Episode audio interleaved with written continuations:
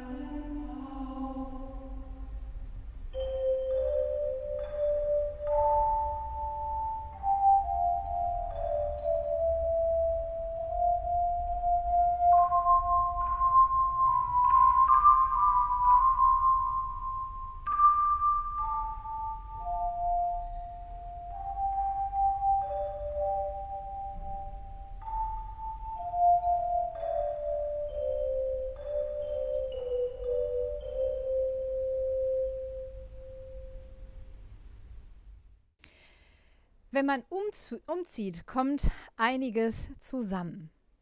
Auszug und Umzug müssen gut vorbereitet und geplant sein, das kann ich aus eigener Erfahrung sagen. Und dazu gehört auch, dass man all die Dinge, die sich so über die Jahre angesammelt haben, fein säuberlich in Kisten sortiert, so wie sie hier hinter mir stehen, und aber auch aussortiert. Dann gibt es dabei die Dinge, von denen kann man sich ganz leicht trennen, überhaupt kein Problem. Denn alle Dinge kann und möchte man bei so einem Umzug einfach auch nicht mitnehmen. Aber dann gibt es auch andere Dinge. Manche Dinge liegen einem irgendwie am Herzen und trotzdem kann man sie aus Platzgründen oder aus was weiß ich was für anderen Gründen bei dem nächsten Umzug einfach nicht mitnehmen. Da fällt die Trennung dann schon um einiges schwerer. Ich denke zum Beispiel an eine Stehlampe, die man sich vom ersten Gehalt gekauft hat. Oder an den Küchentisch, wo man schon so viele schöne Abende gemeinsam mit den Freunden saß, Spieleabende hatte oder einfach auch zu zweit bei einem netten Glas Wein miteinander saß und sich unterhalten hat. Das sind die Stücke, an denen hängen Erinnerungen. Und da ist man umso froher, wenn man die an jemanden weitergeben kann, der sich noch darüber freut, der dafür Verwendung hat, wo man weiß, das Erbe, das ist in guten Händen. Oder eben auch, wenn man weiß, das Teil, was man eben jetzt hinterlässt, das dient noch einem guten Zweck, so wie hier im Verkaufshaus. Ja, und dann ist er da. Manchmal viel schneller, als einem lieb ist, der Tag des Umzugs. Nach Abschiedsfeier und dem letzten Kaffeetrinken mit der Freundin im Lieblingscafé steht man nun da am Umzugswagen, voll gepackt bis unters Dach. Und es heißt Tschüss sagen. zu all den lieben Menschen, die gerade noch fleißig mitgeholfen haben, diesen Wagen zu bela beladen, die ein ganzes Stück Weg mit einem gemeinsam gegangen sind. Was, was sagt man dann da so ganz am Ende? Manchmal sagt man etwas verlegen, wir bleiben in Kontakt. Oder manchmal sagt man, ich melde mich, wenn ich da bin. Oder manchmal sagt man auch, ich hab dich lieb, pass gut auf dich auf. Je nach Beziehung und Offenheit eben. Himmelfahrt ist Umzugstag. Heute zieht Jesus Christus in den Himmel. Was nimmt er wohl dorthin mit? Wenig möchte man meinen, denn was braucht es schon bei so einem Umzug in den Himmel? Was lässt er hier auf Erden zurück? Auch da würde man wohl denken, wenig, denn was wird er als Wanderprediger schon groß besessen haben? Und natürlich ist das Erbe Jesu Christi nicht vergleichbar mit dem Lieblingspulli der besten Freundin, dem Siegelring von Opa oder der Kommode, die schon lange in Familienbesitz ist. Nein, sein Erbe ist viel größer und viel langlebiger. Denn schon über 2000 Jahre leben wir Christen aus und von dem, was er uns hinterlassen hat. Himmelfahrt ist Umzugstag und damit auch Abschiedstag. Heute ist der Tag, an dem der Umzugswagen losfährt und man nicht weiß, wie genau und ob überhaupt die Beziehung zu der Person, die da davonfährt, überhaupt weitergeht. Und bei jedem Abschied schwingt auch die Frage mit, was bleibt von der Person, die da nun gerade wegzieht? Jesus hat seinen Umzug gut vorbereitet und gut geplant. Die wesentlichen Informationen sind weitergegeben und er scheint alles gut geregelt zu haben. Und auch seine Abschiedsworte scheinen, anders als bei unserem Gestammel am Umzugswagen manchmal, genauestens überlegt und durchdacht. Als er sich verabschiedet, hält er wie so oft eine Rede, die in einem Gebet endet, das uns in Johannes 17 überliefert ist. Dort betet Jesus, Ich bitte aber nicht allein für sie, sondern auch für die, die durch ihr Wort an mich glauben werden dass sie alle eins seien. Wie du, Vater, in mir bist und ich in dir, so sollen auch sie in uns sein.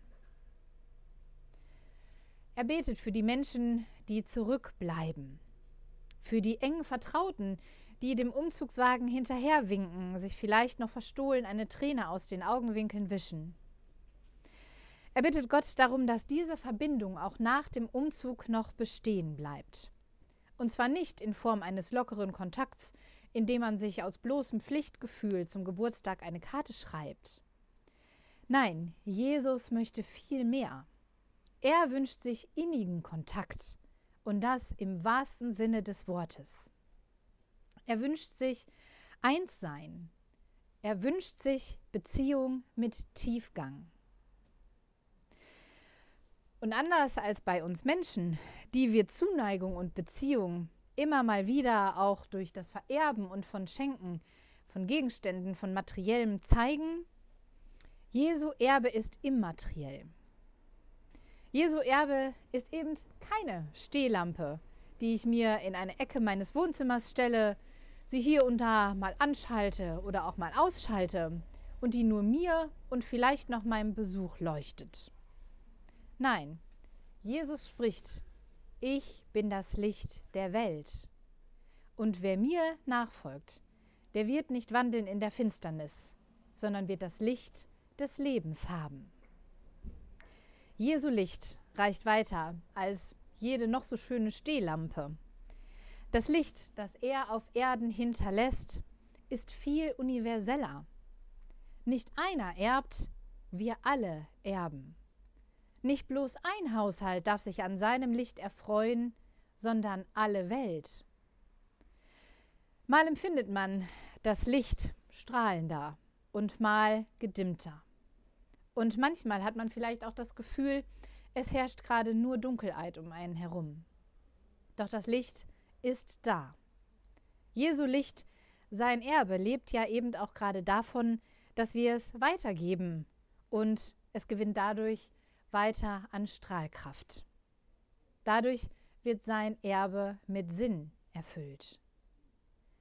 Ich finde, ganz konkret wird das eben hier im diakonischen Handeln, im Verkaufshaus, mit allem, was da drin stattfindet und mit allem, was da dranhängt. Sei es die Tafel oder die Schuldnerberatung, sei es das Wegbegleiterprojekt oder die Integration von Flüchtlingen in das Arbeitsleben. Die Dunkelheit wird dort hoffentlich ein ganzes Stück weit heller. Wenn eben durch Essen, durch ein offenes Ohr oder auch durch ganz praktische Lebenshilfe unterstützt und geholfen wird.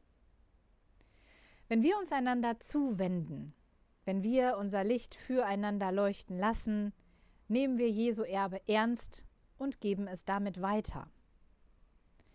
Und das sind die Momente, in denen ich merke, Jesus ist nicht einfach davon gebraust in seinem Umzugswagen und hat sich im Himmel häuslich eingerichtet, weit weg von uns. Nein, gerade mit Blick auf Pfingsten wissen wir, er kommt zurück. Und Jesus hat auch da wie immer gut vorgesorgt. Erstwohnsitz Himmel, Zweitwohnsitz Erde. Oder vielleicht genau andersrum? Und vielleicht ist auch das gar nicht die entscheidende Frage. Denn anders als wir kann Jesus sowohl im Himmel als auch auf Erden sein. Denn in ihm und durch ihn, da berühren sich Himmel und Erde.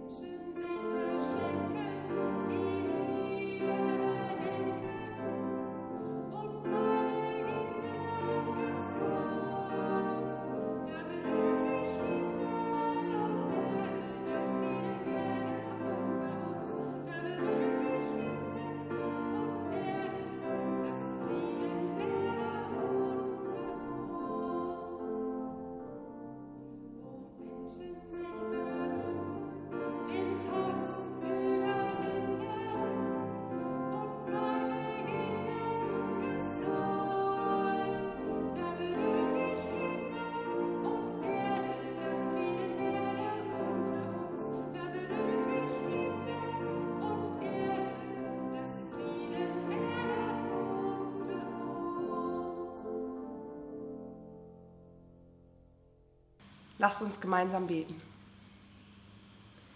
Ewiger Gott, wir bitten dich für diejenigen, deren Leben eng geworden ist, die keine Weite mehr spüren können. Wir rufen, Gott, Gott erhöre uns. Wir bitten dich für die, die keine Hoffnung mehr haben, die nicht über das hinausschauen können, was sie umgibt. Wir rufen, Gott, Gott erhöre uns.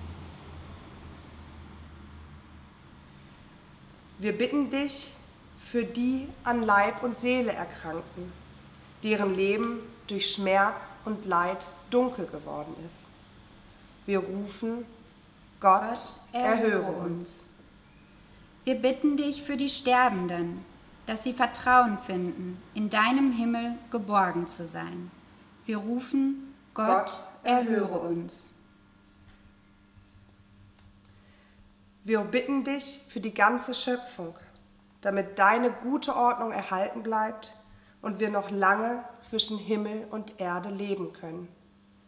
Wir rufen, Gott, Gott erhöre uns. Amen. Gemeinsam beten wir. Vater unser im Himmel, geheiligt werde dein Name, dein Reich komme, dein Wille geschehe, wie im Himmel, so auf Erden. Unser tägliches Brot gib uns heute und vergib uns unsere Schuld, wie auch wir vergeben unseren Schuldigern. Und führe uns nicht in Versuchung, sondern erlöse uns von dem Bösen. Denn dein ist das Reich und die Kraft und die Herrlichkeit in Ewigkeit. Amen. Und so geht hin im Frieden des Herrn. Der Herr segne dich und behüte dich. Der Herr lasse leuchten sein Angesicht über dir und sei dir gnädig. Der Herr erhebe sein Angesicht auf dich und schenke dir seinen Frieden. Amen.